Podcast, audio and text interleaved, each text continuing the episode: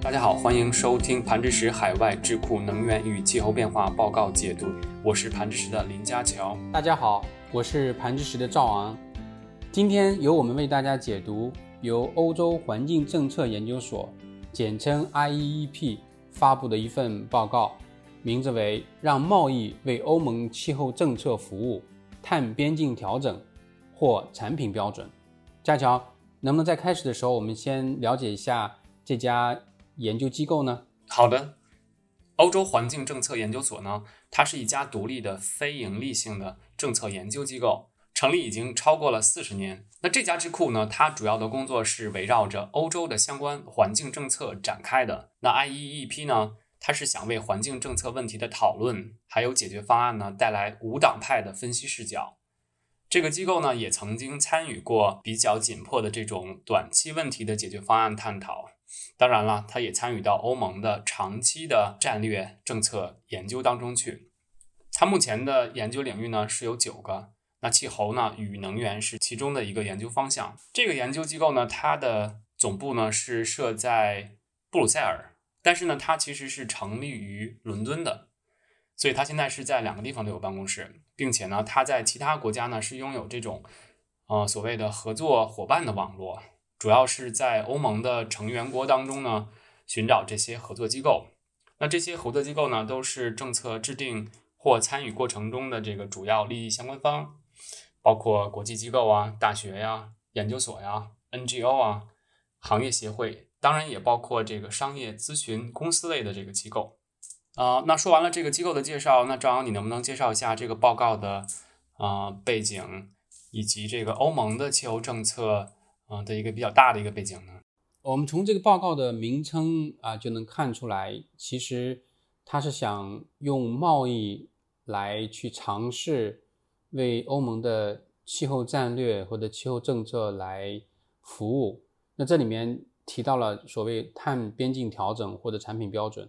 那我们在了解它里面的具体内容之前，我们来看一下欧盟在全球应对气候变化方面。呃，到底处于一个怎样的一个位置？显然呢，从气候变化这二十多年的这种国际谈判来看，欧盟呢自始至终是扮演的一个啊领导人角色哈，始终是站在比较积极应对、愿意去承诺更有雄心、更有抱负的这种排放目标啊这样的一个位置。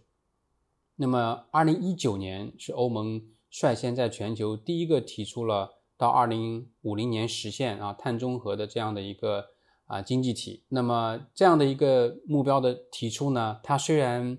啊是具有很强的这种啊领导力的角色，因为它提出来是说欧盟的决心是不受任何其他呃重要的经济体或者排放国的这种决策影响，是有一个自己独立的这样一个应对的承诺，但是从现实当中来看的话。我们也看出来，因为作为呃应对气候变化这样一个挑战来看，其他经济体和国家的这种应对策略和应对的意愿，一定会对欧盟的这样的气候雄心是有影响的。那么最近随着新冠疫情对全球的影响，欧盟也在应对疫情提出绿色新政的时候，也在想把这个绿色新政啊跟这个应对气候变化有所结合。那么我们还看到另外一个重要的一个背景，那政策背景就是欧盟在今年也提出了循环经济的行动方案。那么这个循环经济行动方案也是欧盟希望在可持续发展方面，在这个绿色经济发展方面能够为全球做出一个榜样，希望借助这样一个行动方案来带动里面重点的一些行业。那后面我们会再提到哈，来去实现这种低碳发展、可持续发展。从而能推动啊实质性的减排，能达到这种应对气候变化啊实现碳中性目标。所以在这样一个背景下，我们也看到，在应对全球公共品方面，最大的一个问题就是要考虑这种啊搭便车的现象不要发生，或者说在这个报告里面特别也提到啊这个碳泄漏的问题。那我们现在就可以重点来讲一讲。这个报告里面所提到的两个政策方向，一个是碳边境调整，一个是产品标准。那么，佳乔，你觉得你是不是可以先来讲一下这个碳边境调整到底啊，在欧盟的这个我们要解读报告里面，它是怎么说的呢？嗯，那这个机制其实简单来说的话，它就是欧盟对这种国际的这种这种贸易，对外部进入欧盟的产品呢施加的一种关税。那关于这个碳边境调整机制的讨论呢，其实是很多年前就开始了。那这次呢，在欧盟复苏的过程中呢，关于这个碳边境调整的讨论呢，很快估计就会重启。那这次呢发布的这个报告呢，其实啊有一个由头，就是最近的法国提出了支持欧盟内部的这个碳价保持稳定，同时呢也提出了应该实施这个碳边境调整这样的一个机制。所以你其实可以看到，最近从欧盟内部来讲呢，以法国领头的一些国家呢，他们其实是在给欧盟施压，让欧盟去出台这样的一个碳边境调整机制，或者是产品标准这样的一个机制。为什么在欧盟当中，呃，法国人会比较积极的去推动这样的一个政策的讨论？我觉得跟我们之前在我们的公众号上发的文章讨论关于在马克龙担任总统之后，他提出的这个气候外交，呃，在非洲的这种影响，包括他在全球范围内在气候外交方面，呃，相对于之前的领导人，法国领导人马克龙也扮演了更积极的角色。我想这个跟整个法国的这个外交政策当中，嗯，气候扮演更更大的角色、更重要的角色这样的一个一个策略或者这样的一个态势是吻合的，是不是这样？对，我觉得应该也是类似的逻辑吧。就是在欧盟内部的话呢，它其实提出的是两方面的内容，一方面呢是支持欧盟内的这个碳价保持稳定，啊，那这样的话其实是对欧盟内的这个气候雄心呢。啊，是很有帮助的。那另外的话呢，就是碳边境调整，这个其实是对外的这种，呃，你刚才提到这个气候外交也好啊，或者是这种啊，针对贸易施加这个关税也好啊，这都是对外的。那我再接着说这个碳边境调整这个机制的起源吧。那它其实是为了防止碳泄漏的。那欧盟呢，对碳泄漏是非常重视的。啊，那欧盟对这个碳泄漏的解释大概是有两层意思啊。根据这个报告中的内容，第一层呢，就是欧盟内的工业企业，它由于这个碳的排放要求严格呢，可能就会转移到其他的，就是对这个碳排放标准比较低啊，或者是减排努力比较弱的国家跟地区。那如果这些工业企业转移到那样的一些地区呢，就会造成泄漏。那这是第一层的意思。那第二层呢，就是欧盟内的这个产品。它是被这个所谓进口的这种高碳密度的产品所替代，那这个呢也是一种啊碳泄漏的一种方式吧。所以总结来说的话呢，这个碳泄漏一个是这个生产端的，那另外呢就是这种欧盟内的这种消费端的。那在实际的这个实施层面来看呢，其实所谓的这个碳边境调整措施啊，说白了就是对这个进口高碳含量的商品征收关税。那所以呢？碳边境调整呢，是要基于产品的碳的含量，那这就造成了一个这个机制的一个主要被诟病的一个地方，就是你的这个基准线，所谓的这个 benchmark 怎么去确定？那这个基准线呢，它其实是跟这个碳排放权交易啊的基准制定呢是类似的。那通常呢，它是要定到这个所有的工业企业内啊，或者能源企业内表现最好的。那前百分之十的工业工业生产设施，以它作为基准线。嗯，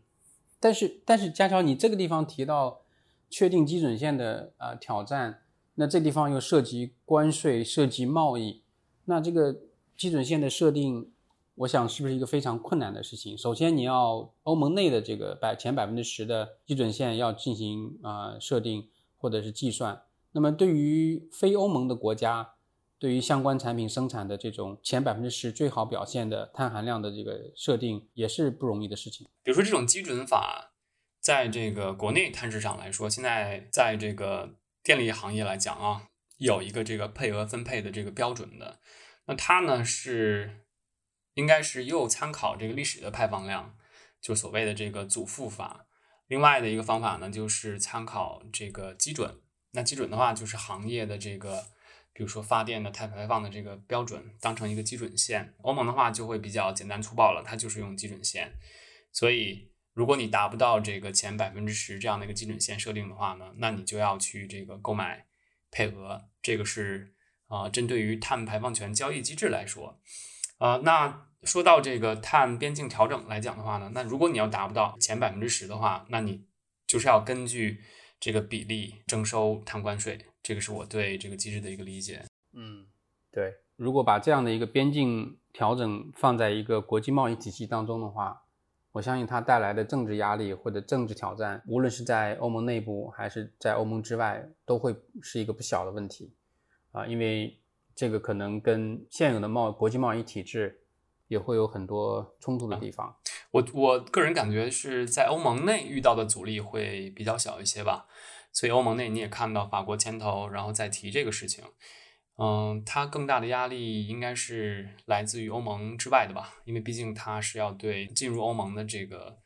啊商品施加关税，所以很多的批评声音呢是来自于欧盟之外。那我们了解了这个碳边境调整措施之后，是不是能了解欧盟是不是啊还有另外的一个备选方案呢？就是我最开始提到的，就是产品标准的这一块。啊，那这块的话，赵阳能不能介绍一下呢？好，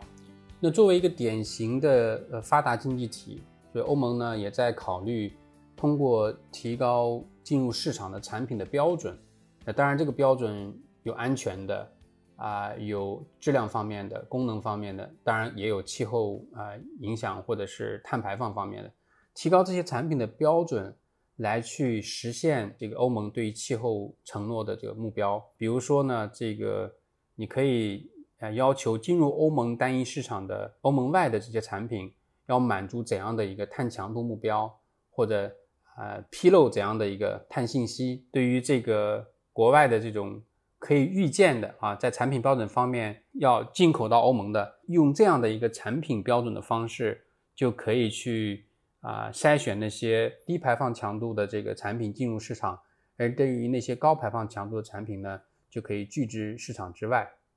那么这个东西，刚才我也在一开始的时候，在介绍背景的时候也提到了，跟欧盟主动在推动的呃循环经济行动方案是有直接关系的。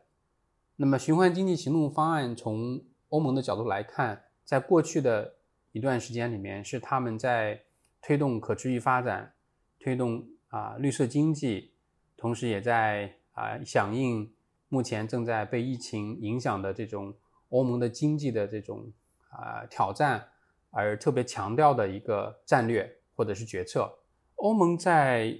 循环经济呃行动方案当中啊特别提到了几个要素或者是原则，比如说在欧盟将可持续产品将它作为一种啊常常规的方式或成为一种规范，而不是认为是一种边缘的。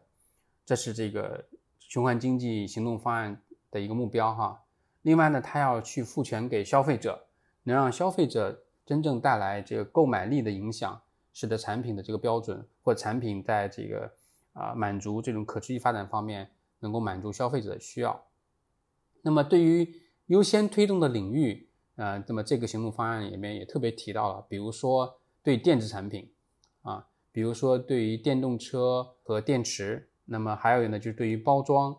那里面特别提到了塑料哈，塑料制品、纺织制品，对于呃建筑啊这样的一个行业，那最后呢也特别提到了这个食品行业，还有最后呢就在这些行业的基础上啊，因为这些行业的这种啊碳强度啊生产产品的这个所蕴含的碳排放都是相对比较高的。那么全生命周期来看的话，他们也强调在废弃物管理方面。也要去实现循环经济，减少废弃物的产量啊，那么使得这个整个经济呢更加的这种低碳、更可持续。所以这是一个可以说是一个比较有实践性的、非常切实的，能够落实产品标准的一个宏观战略和行动方案。所以我想从这个角度来讲，恰恰是可能从这个报告的作者所啊推出的这两条路径来看。他们相对于欧盟要提升它的产品标准这条路径，结合这个循环经济方案，似乎更加的看好一些。那关于这个产品标准，是不是有一些其他的短板呢？因为这两个机制并行提出来，肯定是各有所长吧？啊，那刚才我也听到了你说这个产品标准，然后跟这个啊循环经济之间的关系。那你能不能再说一下这个这个产品标准它面临的一些其他的批评声音或者最大的问题在哪儿？在这个产品标准这方面，刚才我介绍了它的一个基本情况。那我先从它的这个被认可的优势开始说起哈，它基本上不存在这种歧视性，因为呃，只要你达到这个产品标准，通过你的创新和效率改进，你都是可以进入市场的啊。所以这个跟关税调整来讲，这个歧视性方面的批评就会比较少一些，基本上没有哈。另外一个呢，它比较全面，嗯，它覆盖了这个刚才提到的很多品类、很多部门。第三个呢，它也会跟目前欧盟的环境政策有很好的匹配，因为这个产品标准方面是有很多的内容是关于环境标准的。但是它的这个挑战呢，我觉得我们了解到从报告里面看的话，大概有这么几点哈。第一呢，就是说它可能会提高消费者的消费成本，有更高标准约束下的产品的生产，应该是常理上是会比较贵的。成本会比较高的，那么转到消费者消费的时候，它价格会比较高。那这一点的话啊，应该是要考虑到的。消费者到底能不能承担？就好像我们看到，在全球范围内，可再生能源发展或者可再生能源电力发展最有名的两个例子就是丹麦和德国。那么作为一个产品品类，作为电力哈，那很显然这两个国家的居民也承担了全世界最高的呃民用电价。呃，类似于这样的话，你看到消费者是要对这样的一个提高的产品标准必须埋单，这个是由意愿和经济实力和收入水平决定的。那么对于这一点来讲，我相信欧盟还是有一些信心哈。那么欧盟作为全世界最大的单一经济体，也是最发达单一经济体之一，它在这方面应该是有准备。嗯，不光是产品标准会让这个商品的价格提高吧，其实我刚才提到的这个碳边境调整这个措施呢。它也会带来，因为毕竟是一种关税嘛，它其实也会间接的使欧盟内的这个消费者他的呃消费品购买啊，或者这个原材料购买啊，对，面临着价格的是这样增长。另外一点呢，就是可能会在全球呃合作方面，比如说由于你的这个产品标准的提升，原先可以进入单一欧盟市场的产品，现在不满足这个标准，就没有办法进入。那对于一些发展中国家或者低收入国家来讲，这个对于啊它的这个社会福祉或经济发展是有一点负面影响的。这一点，我想在这个报告里面他们也提到。那应对这样的方案呢，也会有一些呃另外的一些补充的机制哈，比如说要用一些合作发展机制啊，比如说 Aid for Trade 啊这样的一些机制来去帮助一些发展中国家或者一些呃低收入国家。来应对这样的一个标准的提升啊，因为目前来看，即使这个提高的产品标准没有还没有真正实施，但是欧盟的这个循环经济行动方案是已经实施的。那么这个是对于刚才提到几大品类的这个产品的要求，也是也是逐渐能体现的。所以他们是希望用别的一些补充机制来去应对啊，欧盟在和其他经济体的这个合作当中不会受到这个。产品标准提升而带来的过多的负面影响，那么也会使得这个全球的经济发展，特别是对于低收入国家的经济发展，不会造成太大的影响，而不会因为产品标准提升，这个市场欧盟最大的这个单一市场不能再开放，而对他们的呃福利造成损失。那么欧盟现在在应对气候变化方面，特别是在碳边境调整方面，啊，里面也提到了关于现有的欧盟境内的这个。碳交易啊，碳交易市场这样的一个机制，跟它的配合，因为目前来看，欧盟执行的碳交易市场，并不是一个成功的案例。那么你觉得碳边境交易啊和碳交易市场的这个关系，或者是啊怎么样能够促进欧盟碳交易市场进入一个更更良的循环，或者更有效的这种啊减少碳排放的这样一个可能呢？啊，那我就这个话题说一下。就是碳边境调整跟欧盟的这个碳排放权交易体系啊，嗯，简称碳市场吧，他们的关系。呃，其实欧盟的这个碳市场呢，它是为边境调整提供了很多经验以及这个呃实践的一些这个参考的标准吧。比如说刚才我提到的这个，就这个基准线。那欧盟内呢实施的这个碳市场呢，这个区域碳市场它已经实施很多年了，所以它有很多的这个经验。然后经过修修补补啊，啊，把这个原来面临的一些问题呢，呃，也都部分解决了。所以它其实是能对这个欧盟内的碳减排呢，呃，有很大的这个驱动的作用。呃，但是对外来讲的话呢，它的这个延展性肯定是非常弱的，因为它并不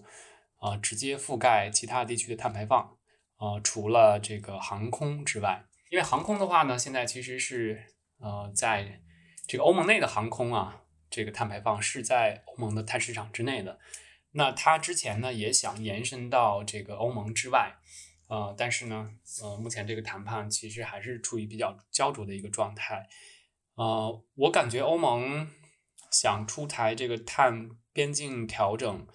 呃，对这种呃欧盟和欧盟之外交易去征收碳关税的这个举措呢，呃，其实它也是一种无奈之举吧，因为它做了很多，呃，但是这个呃这个欧盟之外的国家跟地区呢，他们在碳市场发展这一块呢，呃，其实是良莠不齐的。比如说像中国呀，我们是有这个。啊，碳市场的啊，然后也有一些这个试点，像这个我们的啊邻国日本、韩国呀，他们也都或多或少的有一些碳市场的建设，但是很多国家呢并没有啊，所以欧盟呢他才想说这个我对内有我自己的碳市场，那这个欧盟之外的这个碳成本我怎么去啊解决呢？所以他才想出这个碳边境调整这样的一个措施去应对吧，应对欧盟之外的这个。啊，碳排放，嗯，其实欧盟委员会就是它刚刚完成了对边境调整的这个第一轮的反馈，那目前这个反馈呢也是很有意思的一个结果吧，啊，因为欧盟委员会它是表示说碳边境调整是首先考虑应用在那些啊碳泄漏的几率比较高的那些部门，比如说钢铁啊、水泥啊、化工啊，还有能源，但是结果就是这些钢铁、水泥。呃，铝业呀，这些行业，他们的这个主要的利益相关方啊，比如说行业协会，他们是比较希望欧盟去施加这个碳边境调整税的。这样的话，就会造成一个什么样的一个状态呢？就是在在这个欧盟内，他们是在欧盟的碳市场之下，那他们想让他们在欧盟外的竞争者，比如说这个呃钢铁生产企业，去呃在在这个它的产品想进入欧盟之前呢？让欧盟呢去施加这个碳边境调整税，去在这个欧盟外的钢铁企业身上啊，那这个当然是企业想看到的了。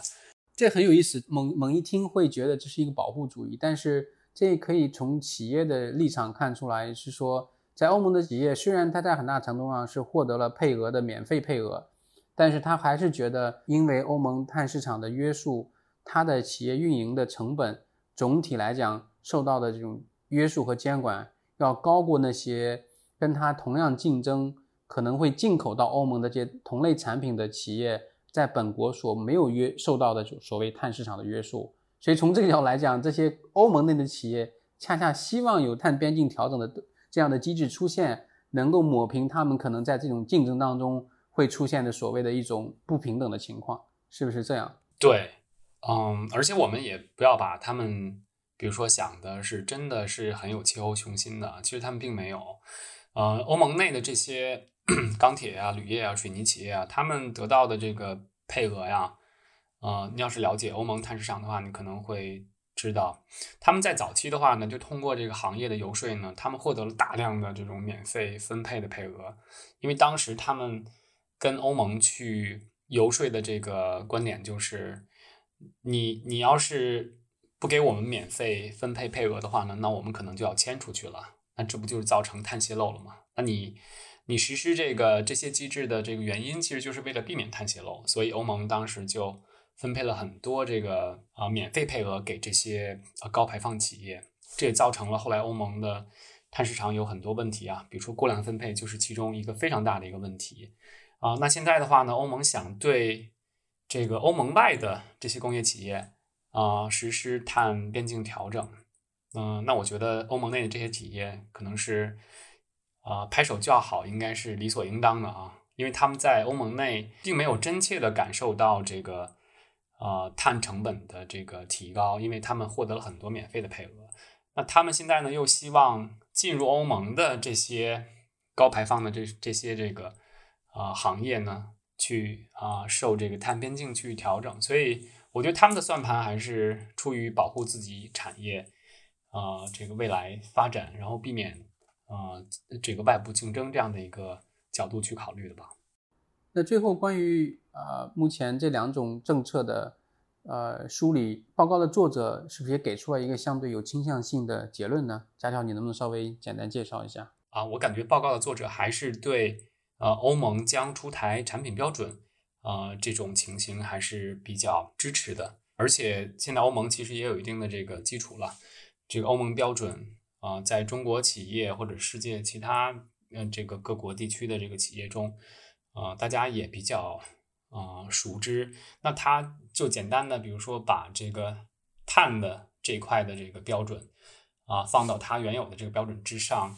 啊，然后再结合啊自身的这个循环经济的考量啊，有可能是比较容易实施的一个政策。但是，佳乔，我想，因为我们在今天讨论这个报告的时候，我也想想啊，把这个报告放在一个更宏观的应对气候变化全球行动这个角度来再审视一下。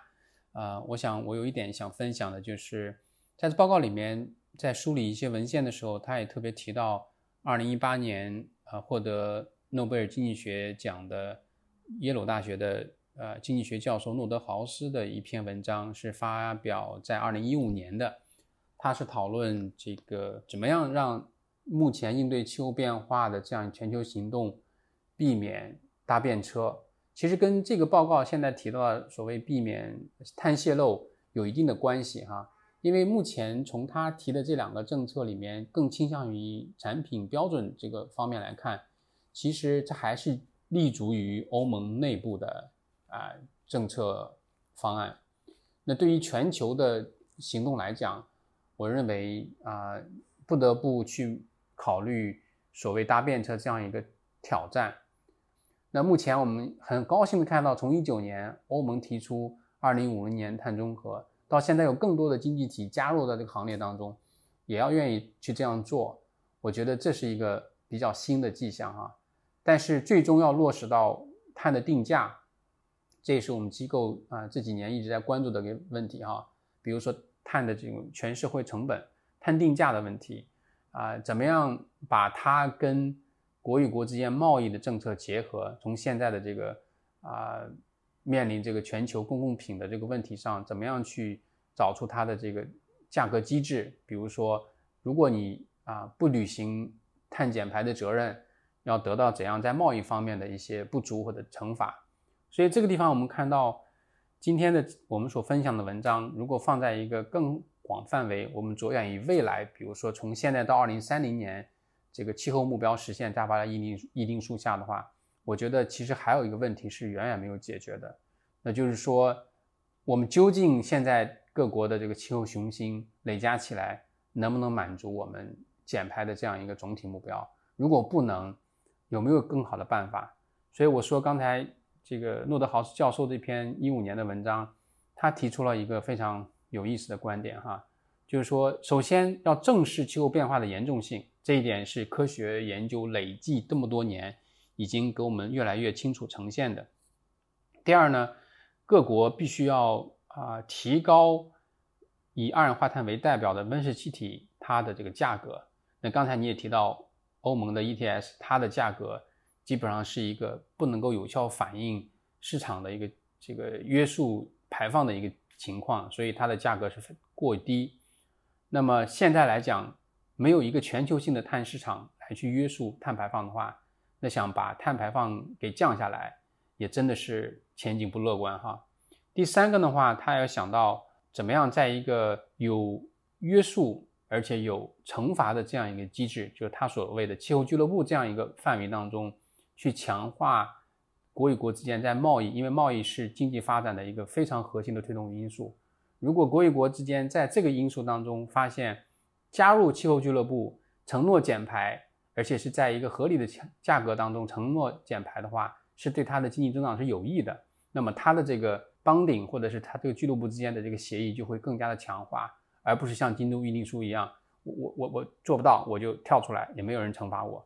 所以这样的话，我觉得俱乐部的这样一个一个机制的设定，其实是一个潜在的解决方案。当然，现在我们没有看到各国在往这个方向努力哈。最后呢，诺德豪斯也特别提到关于这个快速呃技术变化，特别是在能源领域的技术变化，是个非常核心和基础的。如果我们在未来十年、二十年实现能源技术的一个巨变，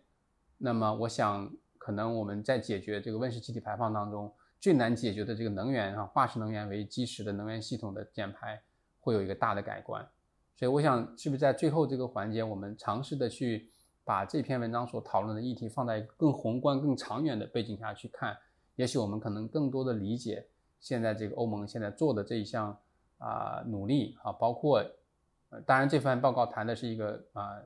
纯粹的讨论了，但是实际层面，至少欧盟在循环经济行动方案当中啊提出了这样一个呃思想是想，让可持续产品成为它的主流。那么，我们也希望在未来的这个解读当中。会呃尝试去看一下欧盟的这个循环经济方案的这个更多的细节，我们也有这方面在欧盟工作的一些同行，我们也希望有机会采访到他们。我就你刚才分享的诺德豪斯的一些观点，我再发表一下我自己的一个总结性的看法吧。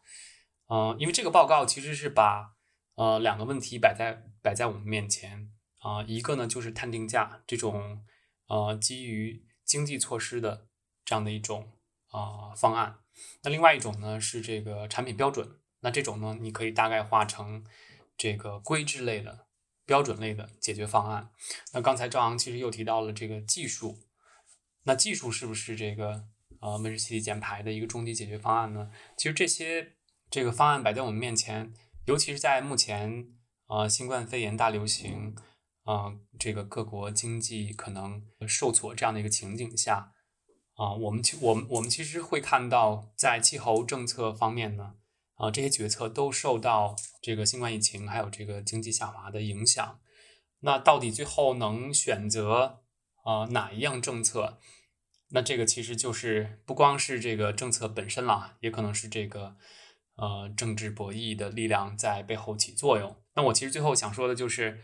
啊，目前各国避免不了这种国际的这种交易。那在这样的一个背景下呢，欧盟的选择有可能是在这个产品标准上，就是这种规制类标准上，现在呢是领先于这个碳定价这样的一种啊基于经济的措施。但是在未来呢，那是不是有这个呃先进的技术作为啊大家能达成共识的解决方案呢？啊，实现各国的长期的碳中和的目标呢？我觉得这个是也有可能发生的。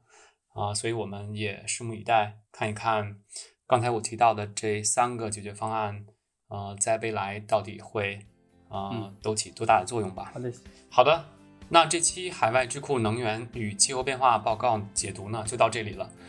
如果你有疑问或者对这份报告感兴趣呢，可以给我们留言或者与我们取得联系。如果你喜欢本期内容呢，也欢迎点赞分享，并且订阅我们的报告解读栏目。对原文感兴趣的听众呢，也可以点击音频介绍中的原文链接。那我们下期再见，拜拜。好的，下次再见，拜拜。